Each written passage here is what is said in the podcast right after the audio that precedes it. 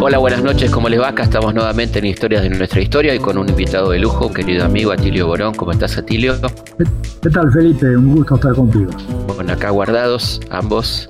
Este, bueno, y obviamente da, mucho para hablar este tema, ¿no? De, de, todo. Quería primero, ¿cuál es tu opinión sobre las teorías conspirativas? ¿Cómo empezó esto? Virus chino, virus norteamericano, virus a, secas, ¿qué es esto? Mira, a ver, eh, las teorías conspirativas a veces son eh, descartadas, ¿verdad? Se dice, bueno, es una teoría conspirativa, pero después resulta que empiezan a haber datos que empiezan a, demostrar que, la, que esa teoría tenía algún elemento de verdad. Te voy a dar dos ejemplos para, para tus oyentes. Primero, el famoso asesinato de John Fitzgerald Kennedy. ¿Verdad? En donde aquellos que dijimos, nos parece que acá hay más de una persona, esto no lo hizo un lobo solitario, no puede ser. Bueno, finalmente, este, fíjate que se publicó el famoso informe Warren, porque era el, presidente de la Corte Suprema, ¿verdad? El, Lorenzini de allá, en aquella época, Lorenzetti de allá, de aquella época. Este, 40 volúmenes, Felipe, 40 volúmenes para demostrar que había sido Lee Oswald. Bueno, finalmente cuando empezaron a desclasificarse los materiales, se dio, apareció claramente una conspiración en donde estaba la CIA, el Pentágono, el FBI involucrados, y con ese material Oliver Stone hizo la película, la película JFK, ¿verdad? Lo hace él no con un libreto especial, sino mirando los, los documentos que estaban en sede judicial. Eso uno. Y se sigue se siguen agregando cosas todavía. Se sigue, claro, pero no. Y la, la semana pasada vi un, uno, un documental de History sobre todo el tema de los exiliados cubanos y, todo ese tema, ¿no? También. Lo cual demuestra que lo que a primer momento aparecía como una conspiración, después resulta que la conspiración existió, digamos, ¿no? No de manera tan caricaturesca, pero que estaba. El otro tema es el famoso 11 de septiembre. ¿Verdad? En donde mucha gente dudó, mucha gente dudó de que eso hubiera sido un incidente producto de 19 loquitos que tomaron tres aviones y los estrellaron.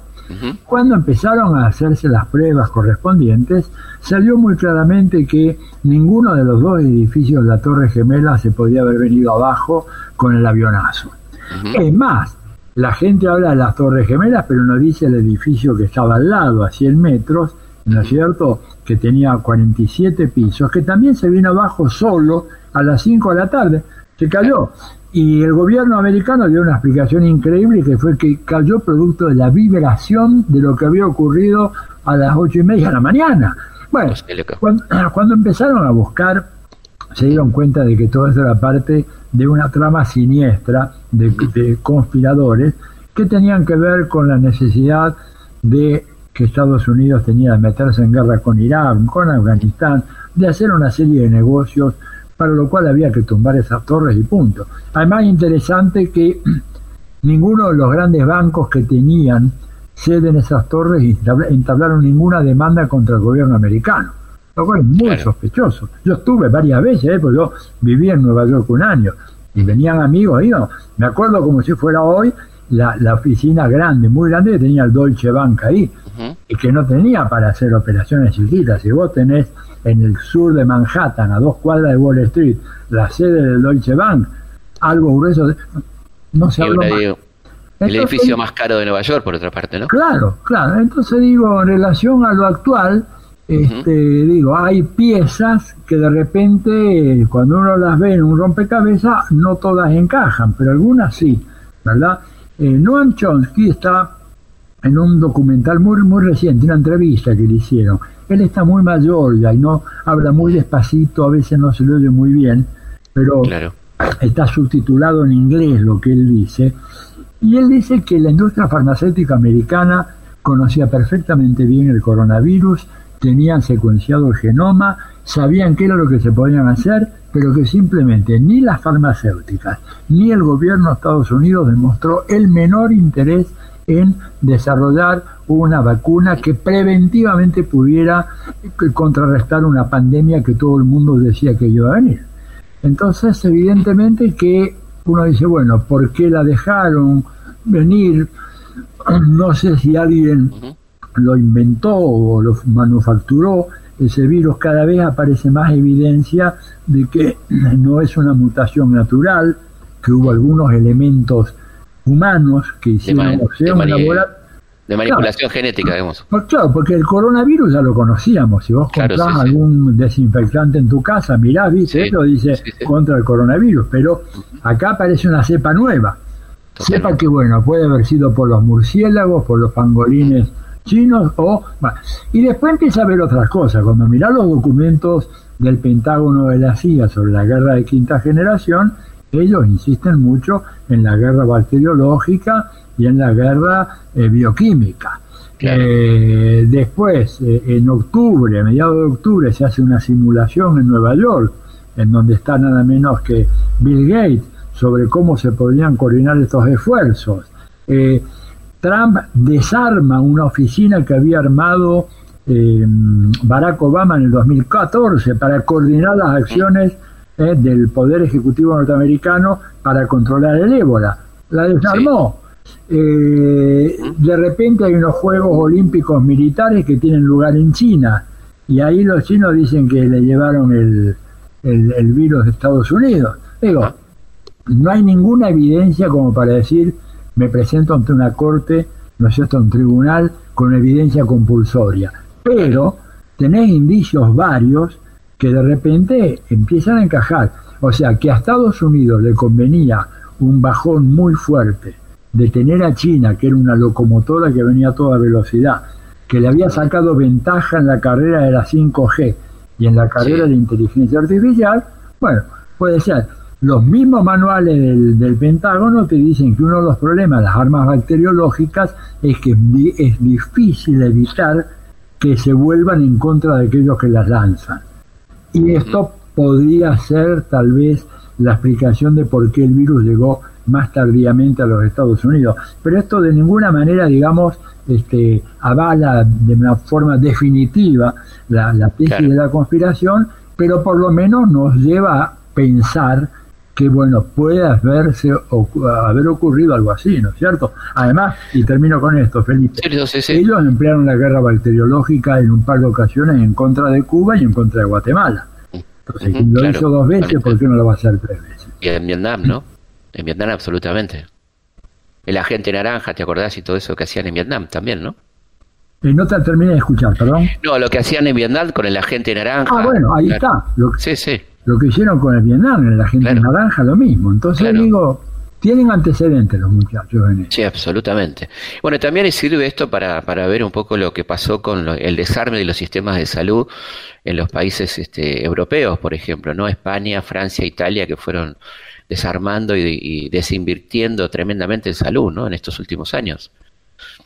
Bueno, eso, eso también, digamos, es este, un precio que estaba largamente ya eh, precalculado, ¿verdad? Porque cuando vos, eh, por ejemplo, en el caso de Estados Unidos, uno de los problemas graves que se, se queja ahora el gobernador del estado de Nueva York, Andrew Cuomo, ¿qué dice? Bueno, no tenemos suficientes camas.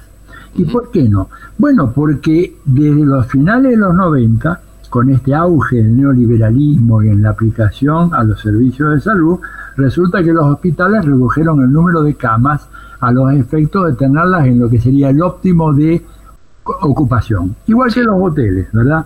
El óptimo es el 90% de camas. Cuando, como tenían demasiado, dieron de baja una proporción muy grande, casi 40%, 39% de las camas fueron eh, despachadas, sacadas de los hoteles, desmanteladas y no están. Y resulta que esta es una epidemia que puede llegar a requerir, el, si avanza de esta manera, pensar que en Nueva York se está triplicando cada vez tres días el número de infectados, lo cual... Uno, tres por minuto.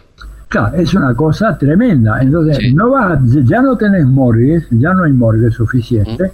Están almacenando las víctimas, los cadáveres de las víctimas en camiones refrigerados. Eh, no tenés camas de hospital, no tenés ventiladores, no tienen barbijos. Puedes creer que no tengan barbijos. Yo leí un informe hace un tiempito eh, de, la, de la Asociación Médica quejándose de que antes los barbijos se fabricaban en Estados Unidos pero que ahora se hacen en China. ¿verdad? Y se hacen en China, China produce el 80% de los barbijos o mascarillas que circulan por el mundo. Y entonces, hicieron un cálculo que si la pandemia adquiere un nivel medio, no grave, un nivel medio, van a necesitar aproximadamente 10 barbijos por habitante norteamericano a lo largo de dos meses, porque, eh, digamos, no, es que uno lo use unas, eh, para siempre, barbijo al cabo de una semana más tardar. por, por lo tanto, necesitan 4.100 millones de barbijos. Mm, Digo, ¿quién te produce eso eh, de la noche a la mañana? No tienen cómo.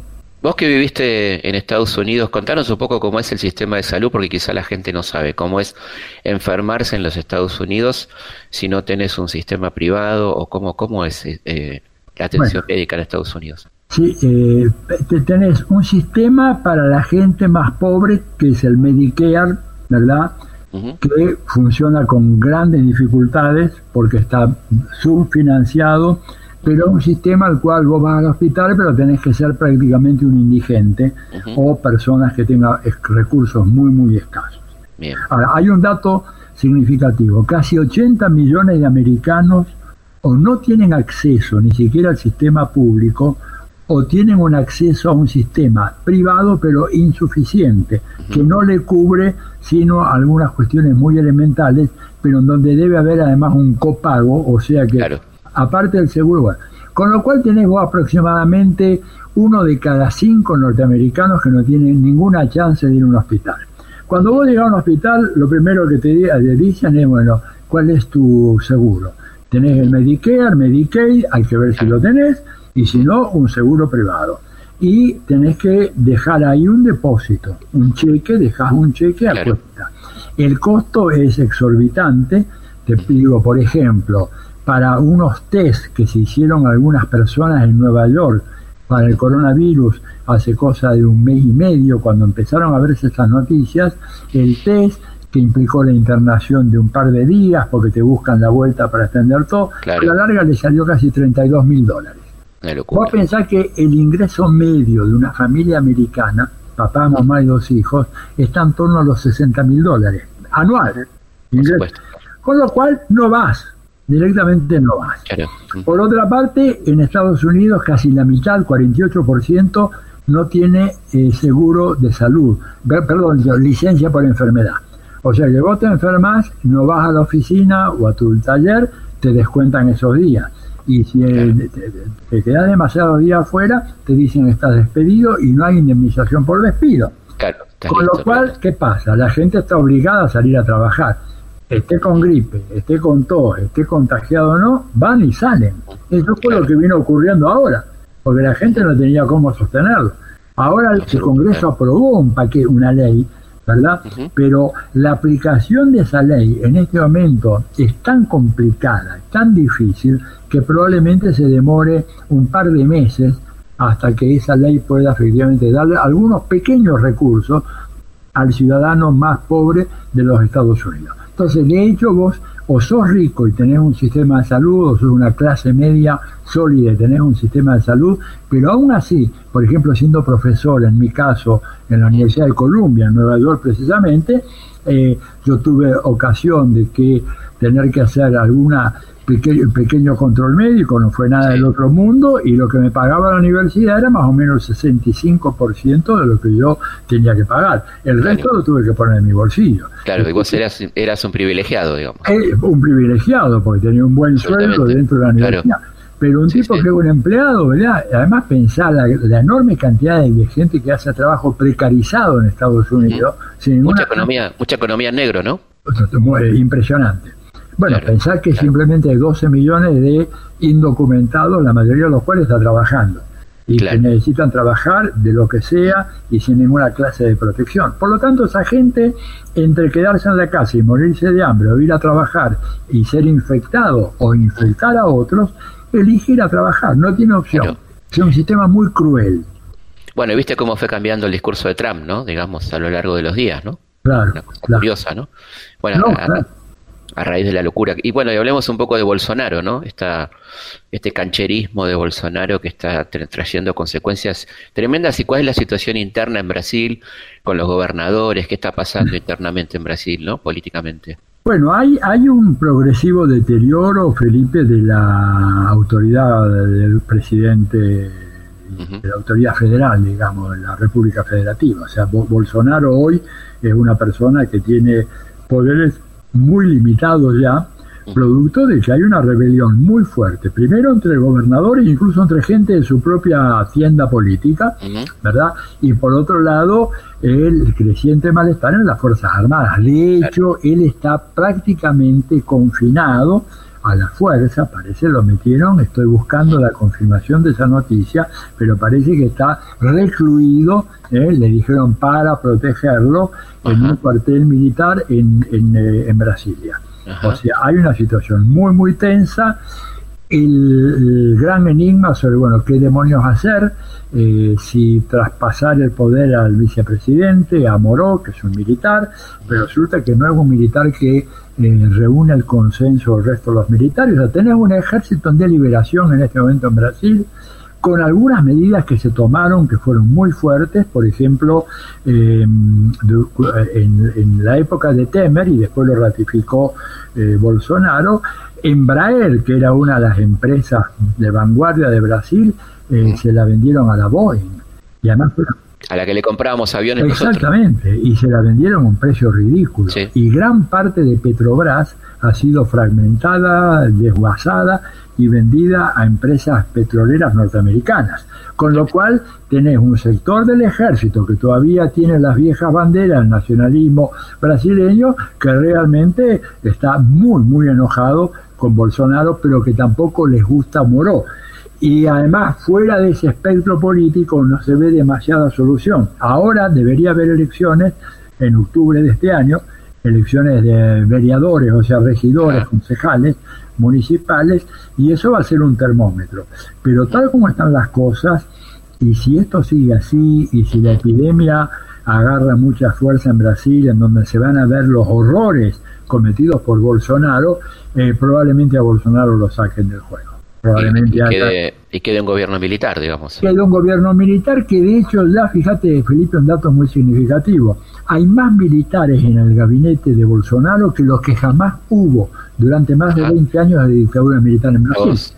O sea que sería prácticamente la coronación de un proceso de colonización del poder político de las autoridades federales de Brasil a manos de las Fuerzas Armadas que ya constituyen la mayoría del gabinete nacional. Hay dos países, o dos gobiernos, mejor dicho, más que países, que les vino muy bien el coronavirus, que fueron Bolivia y Chile, ¿no? eh, les, salvó un poco las papas, ¿no? Sobre todo a Piñera, ¿no es cierto? Piñera estaba al borde del knockout, directamente, y el coronavirus, bueno, provocó eso. Ahora, yo no quisiera estar en el lugar de Piñera cuando esto se levante porque se lo van a comer crudo directamente, porque el enojo de la gente, además fíjate que Chile es uno de los países que en términos proporcionales a su población más número de infectados. Exactamente. ¿verdad? Y tiene que ver con que, bueno, Chile tenía un sistema de salud, yo he vivido allá, se llamaba el CERMENA, el Servicio Nacional de Salud.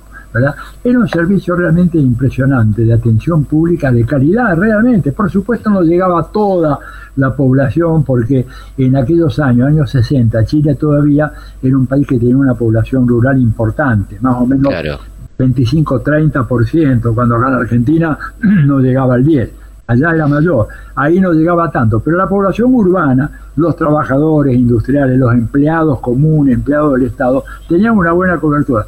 Esto destruyeron todo.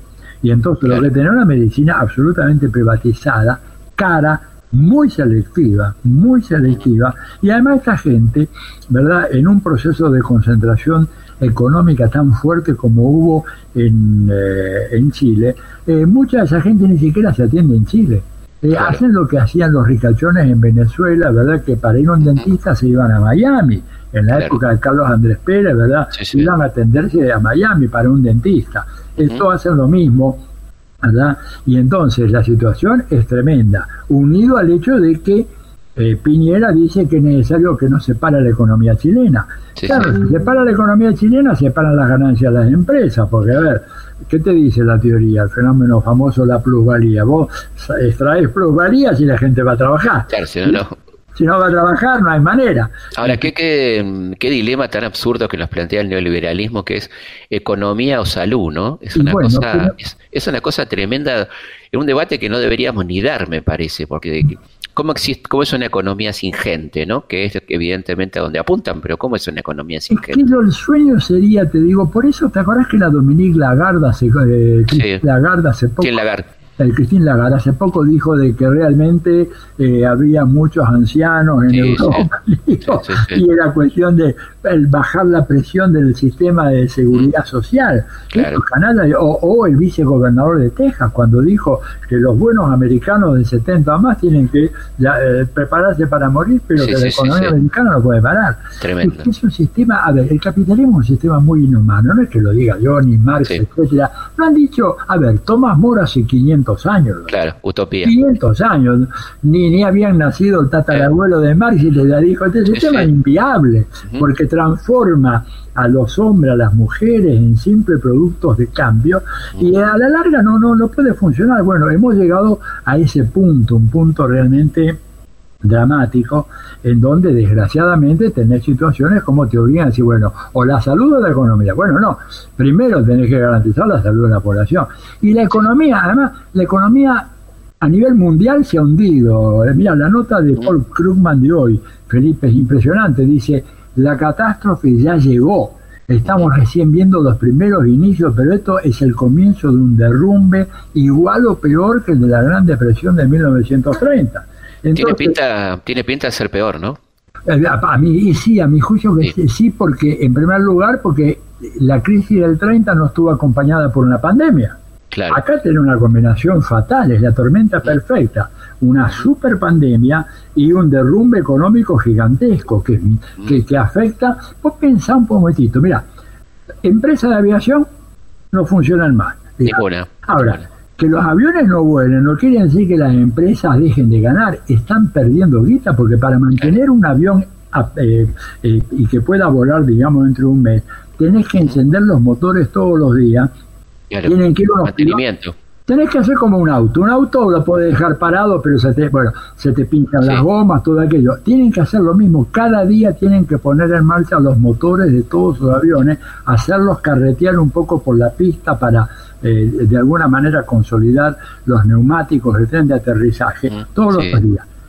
A costo, pérdida absoluta. Eh, restaurante a pérdida. Hotelería a pérdida. Teatro, espectáculos, conciertos a pérdida fabricantes de productos no necesarios cerrados. O sea, nunca hubo una cosa igual, porque en la Gran Depresión del 30 funcionaban los colectivos, funcionaban los trenes, la gente podía salir a la calle, podía rebuscártela con changa, ahora no. Entonces, es una crisis muy, muy seria que se pudo haber evitado.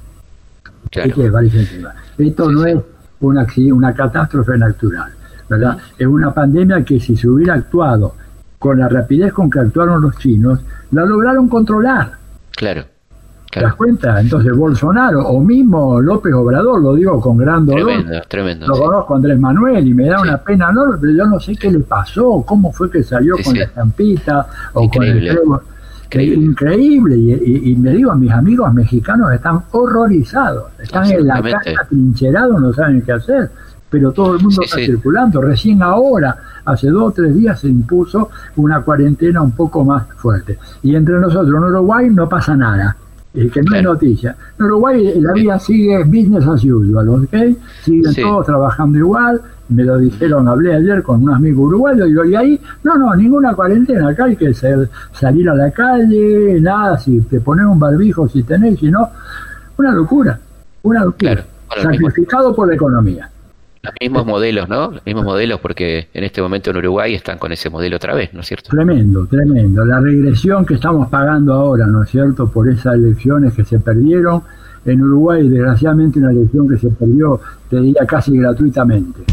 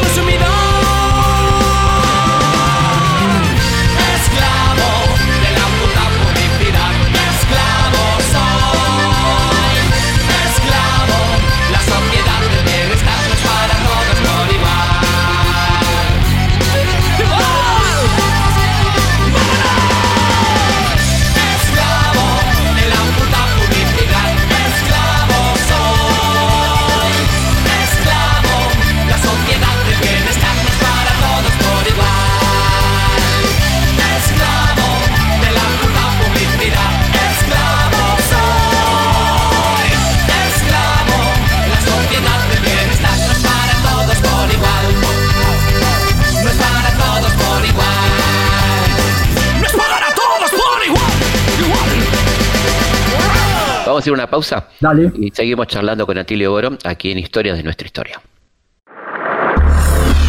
Historias de nuestra historia. Por Nacional. Seguimos en Historias de nuestra historia. Seguimos en Historia de nuestra historia, lunes a la noche, conversando con Atilio Borón, que muy amablemente está aquí con nosotros. Eh, quedaba pendiente el tema Bolivia, ¿no? Que yo te había dicho que, dos gobiernos se habían beneficiado con el coronavirus políticamente y, qué pasó con Áñez y lo bien que le vino el coronavirus para aplazar las elecciones también, ¿no? Sí, eh, le vino muy bien, efectivamente Áñez estaba en muy malas condiciones, iba tercera en las encuestas, ¿verdad? Eh, había una situación de, a ver, no diría obligada, pero bueno, iba en la delantera Luis Arce, aunque con una proporción de votos que a mí no me parecía muy entusiasmante, pero en todo caso estaba brillando el 35% de los votos. Después venía Mesa con 18 y ella con 12 o 13, a pesar de tener todo el poder en sus manos. Y por lo tanto esta pandemia le vino de mil maravillas, pateando la elección para adelante. Sin fecha, ¿no? Sin fecha, ¿Eh? sin fecha hasta ahora. Sin fecha, todavía sin fecha. En Chile se está especulando que la el famosa esta elección va a ser en septiembre o octubre tampoco se sabe. Es que, el problema es que no, nadie puede asegurar que una vez que termine la fase más aguda, la vida puede normalizarse rápidamente. Mira, Felipe, yo por ejemplo leí a una mm, empresaria norteamericana, estoy leyendo mucho la prensa de ese país para ver un poco qué pasa y la tipa lo que decía, dice, eh, no, hay que alarmarse, decía, ¿no? Un poco al estilo de Bolsonaro. Esto como si usted está viendo una película, entonces tiene que parar por un minuto, pone pausa en el, en el control remoto y al rato, una vez que volvió usted la puede pone el start de vuelta y la economía empieza a funcionar. Y bueno, le salieron algunos economistas, le dijeron, muy, muy distinto. a la tipa. Muy distinto. Le dijeron, escúcheme, usted pone pausa durante un mes en la economía norteamericana y se cree que al día siguiente, el día uno después de la pausa, esa economía agarra vuelo. No, dice, acaba, algunos dicen, algunos economistas dicen, hasta normalizar la actividad productiva de los Estados Unidos por lo menos un año.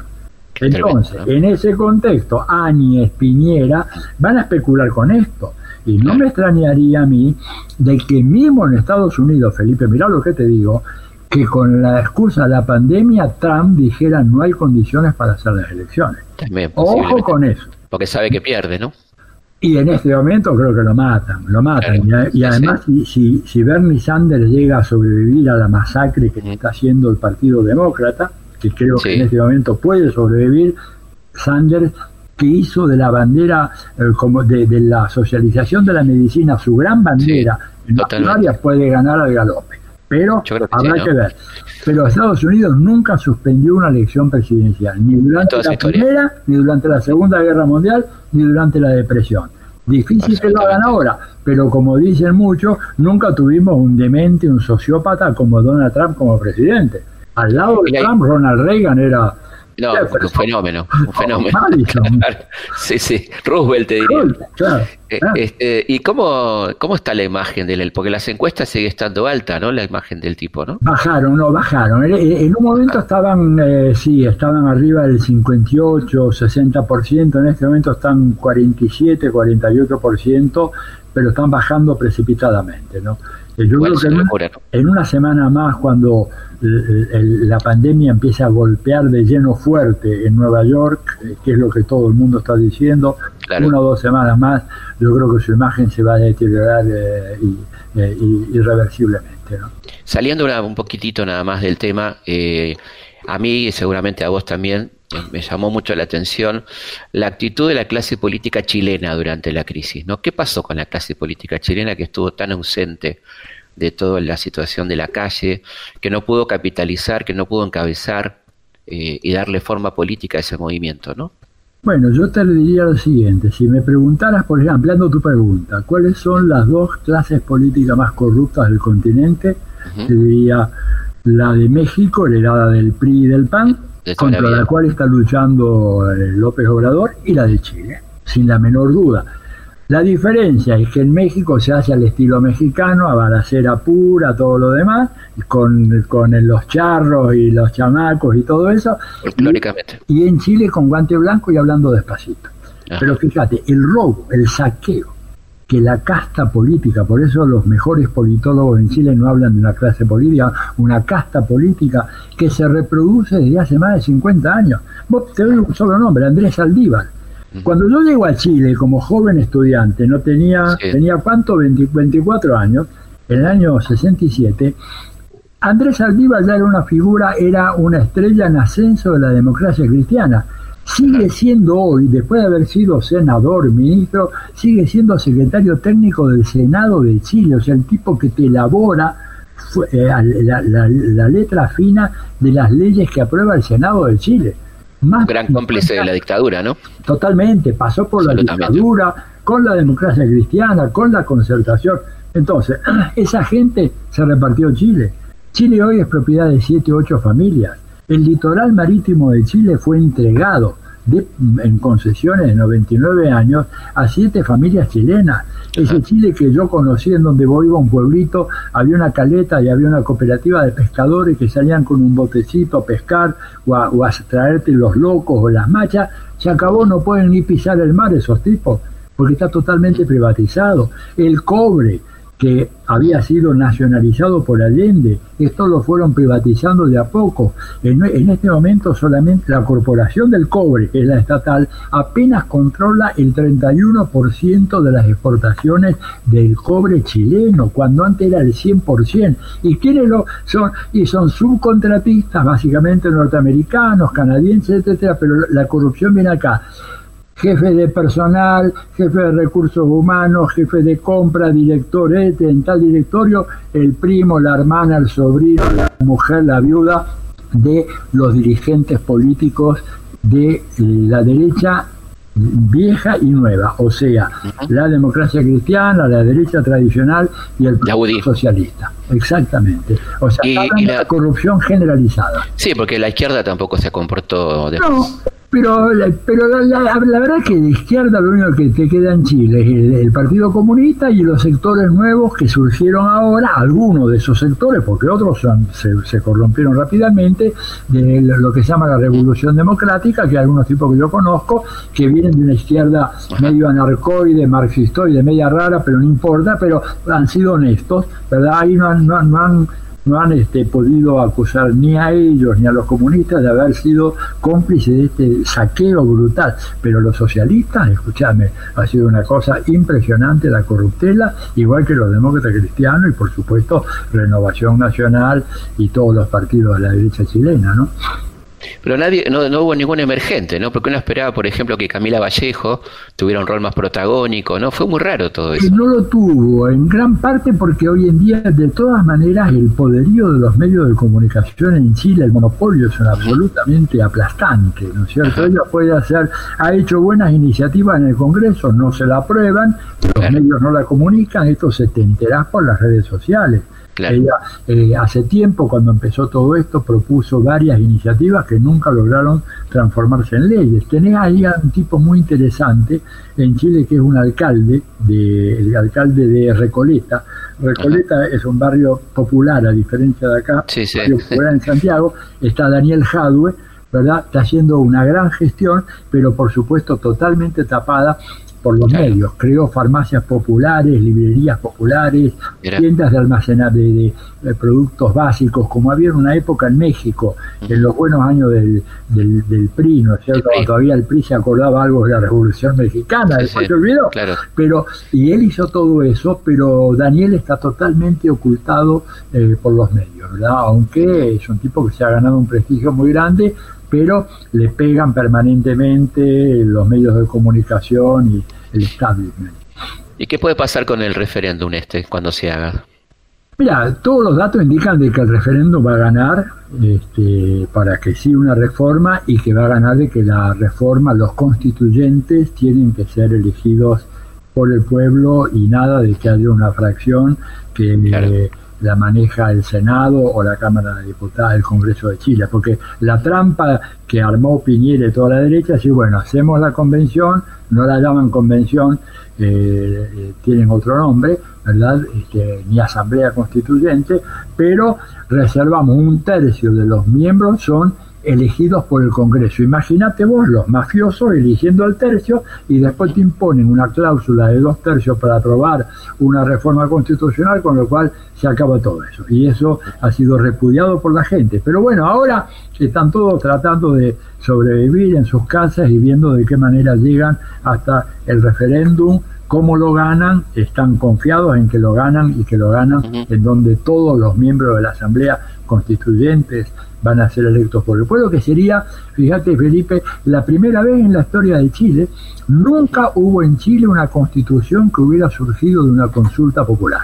Ellos tuvieron tres constituciones, 1833 con Portales, 1925 con Arturo Alessandri, 1980 con eh, Augusto Pinochet.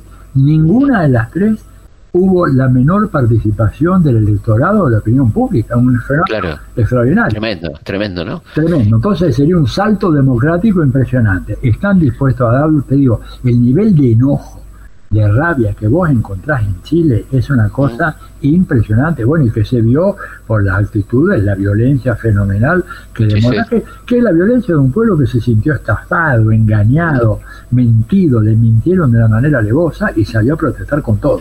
Qué inesperado que fue, ¿no? O sea, realmente fue como una gran sorpresa, ¿no? Estaba dado para que pase, pero, pero nadie se lo esperaba en Chile, que uno veía cuando viajaba una sociedad disciplinada, ¿no? Como que estaba muy contenida de alguna manera. Bueno, vos sabés que eh, yo no me lo esperaba así, pero yo estuve yendo los últimos tres años bastante a menudo a Chile y lo que yo veía era un mar de fondo muy duro, muy tremendo, que no lograba tener una expresión política o unitaria.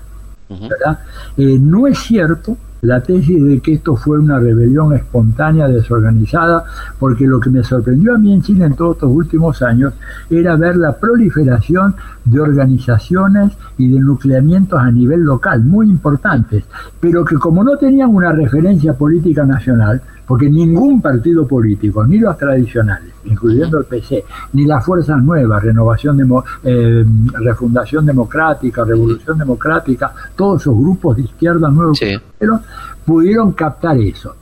Pero de repente hubo un incidente, el famoso día en que los chicos saltaron los molinetes del metro y, y, vino la rebelión, que fue, digamos, el tipo que arrojó en un, en un pastizal reseco un cigarrillo prendido. Y ahí se incendió todo.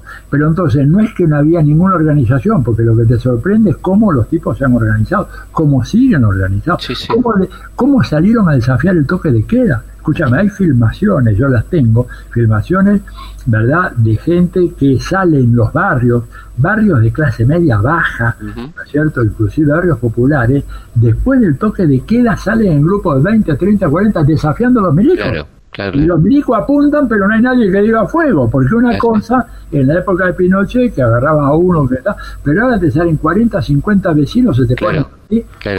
de brazos y dicen, no, no, no queremos, no, no, no, aceptamos el toque de queda. Salimos a la calle y vamos a protestar y van con caseros. Y los milicos tuvieron que dar marcha atrás. Sea, hay, una cosa muy, muy fuerte. Y yo por eso le tengo mucha fe. Yo, yo había dicho antes de la pandemia maldita esta, que el 2020 iba a darnos algunas muy buenas noticias para nosotros. Claro eh, en la Argentina y en América Latina, un Chile que vuelve, digamos, a lo que fue una tradición progresista, etcétera, un proceso que podía orientarse, puede, todavía no sabemos, en Perú, que va lentamente caminando en esa dirección, ¿verdad? Este, pero bueno, después vino la pandemia esta y abrió un paréntesis. Se queman, se queman todos los libros. Ah, exactamente, exactamente. Y vos sos un apasionado de estudiar el tema China, estuve en una charla tuya en RCT donde hablabas de China como esta locomotora, ¿no? Que, que, se, que se viene. Y bueno, que, que, evidentemente todo indica, ¿no? La verdad que no se puede hablar mucho del futuro, pero evidentemente la que mejor va a salir parada de todo esto es China, ¿no? Ah, sin ninguna duda, sin ninguna duda, eh, por varias razones, yo creo. primero, primero la China venía sacándole la delantera a Estados Unidos en dos áreas clave, que es inteligencia artificial y 5G, esas dos tecnologías, que son decisivas hoy. Estados Unidos había venido perdiendo terreno esa es la razón por la cual todo el lío con Huawei y todo demás no, era, no era por el tema de tener un celular para usar, no, no, no, era la, la ultra tecnología. ¿Por qué eh, China le ganó la carrera? Bueno, porque el sector estatal planificado es más eficiente que la libre fuerza de los mercados en el sistema educativo y la investigación. Los chinos se propusieron avanzar en esta línea hace 40 años, metieron todos los recursos posibles y hoy en día, fíjate, en las patentes en inteligencia artificial de la China más que duplican las patentes de los Estados Unidos en el año 2019. Esto es una cosa, un shock tremendo para Estados Unidos. Jamás ellos hubieran pensado que China, ¿verdad?, podía llegar a esta situación. Entonces China sale con una ventaja tecnológica, el Producto Bruto de Estados Unidos y el de la Unión Europea va a crecer negativamente, o sea, decrece. El de China se desacelera, pero China se queda el piso del crecimiento el 2%. En un mundo donde todos se hunden por debajo del cero, China está sacando la cabecita al 2% del crecimiento. No es lo que ellos necesitan, ellos necesitan más. Pero de todas maneras, en medio de una hecatombe como esta, que los tipos puedan crecer al 2%, y no te sorprendas si crecen un poquito más, evidentemente sale China mejor parada, con una red de vinculaciones económicas mejor que los de Estados Unidos, con un prestigio impresionante porque Europa que va a pedirle a los chinos, por favor, mándennos medicamentos, batas, no hay batas suficientes para el Estados Unidos le acaba, le acaba de pedir, Estados Unidos. Le acaba de pedir Estados Unidos. Entonces China sale con el prestigio renovado de una manera increíble, económicamente más fuerte, ¿verdad? Y este, en una alianza con Rusia, que es absolutamente decisiva y que inclina la balanza de poder internacional en contra de el despotismo, la prepotencia de Estados Unidos.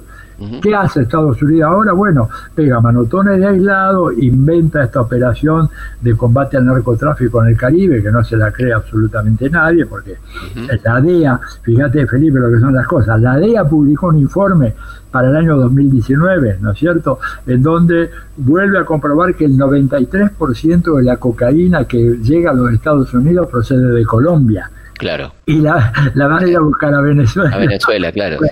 Evidentemente que estuvo una maniobra para hostigar, o sea, aparece como el malo de la película, el estúpido que va a buscar cocaína donde no está, el vengativo, el maligno que mantiene el bloqueo a países que son solidarios con los demás, como Cuba, Venezuela, ¿no es cierto? Entonces, creo que de esta Estados Unidos sale muy mal parado en la escena internacional y para nosotros en Argentina la idea de que se modifique esta estructura del poder mundial es muy positiva, es muy favorable. Para la Argentina es muy bueno. Eh, Alberto habló de una alianza estratégica integral con China y con Rusia. Creo que los datos actuales demuestran de que esa es la única alternativa real y seria que tenemos en nuestros países. No solo no te un artículo de The Guardian que decía que China estaba comprando como loco bonos del tesoro estaba recomprando. Y no, solamente bonos del tesoro, está también comprando empresas americanas. Aprovecharon, están por el piso. Ah, claro, aprovecharon muy bien la caída esa, entonces de repente te vas a encontrar con que empresas que eran americanas ahora son empresas que tienen una mayoría accionaria japonesa, eh, perdón, de China, China, o del Estado chino. Este, evidentemente China se está reposicionando muy bien y esto explica un poco la beligerancia, la agresividad que demuestran en Estados Unidos la derecha contra China y acá que la repiten eh, la, derecha argentina. Hola, las cosas que estamos... Que es mucho más berreta, ¿no? Mucho más berreta, digamos. Sí, sí, del despotismo de China, etcétera. lo, de China está todo mal, hablan de Hong Kong, ¿no es cierto? Eh, Hong Kong que está siendo, es uno de los pilares de la estrategia de la CIA para tratar de derrumbar al régimen chino y los chinos no han caído en la provocación para nada, mantienen a Hong Kong ahí, no lo han invadido. Si China quisiera aplastar a Hong Kong, lo hacen 24 horas. Han hecho gala de una paciencia china realmente, porque no creo que otro gobernante hubiera resistido a tantas provocaciones, pero los tipos tienen la tienen muy clara, dice, esto a largo plazo viene para acá, así que hay que dejarlo, que protesten, que digan, que hagan lo que quieran, China de Hong Kong es nuestro y ya lo vamos a recuperar plenamente. Muy, muy de Confucio, ¿no? Muy de Confucio, sí. Para terminar, este, dejarte y agradecerte un montón todos estos dos minutos. Eh, una pregunta más filosófica, ¿no? ¿Cómo, ¿Cómo sale la humanidad de esto? ¿Cómo va a quedar? Porque hay, hay mucha teoría dando vuelta que vamos a salir más buenos, otra que vamos a salir más jodidos este, más egoístas, ¿no? ¿Qué pensás vos de cómo salimos de esto? ¿no? Mira, yo eh, creo que, eh, a ver, el mundo que se viene va a ser muy diferente del que hemos conocido.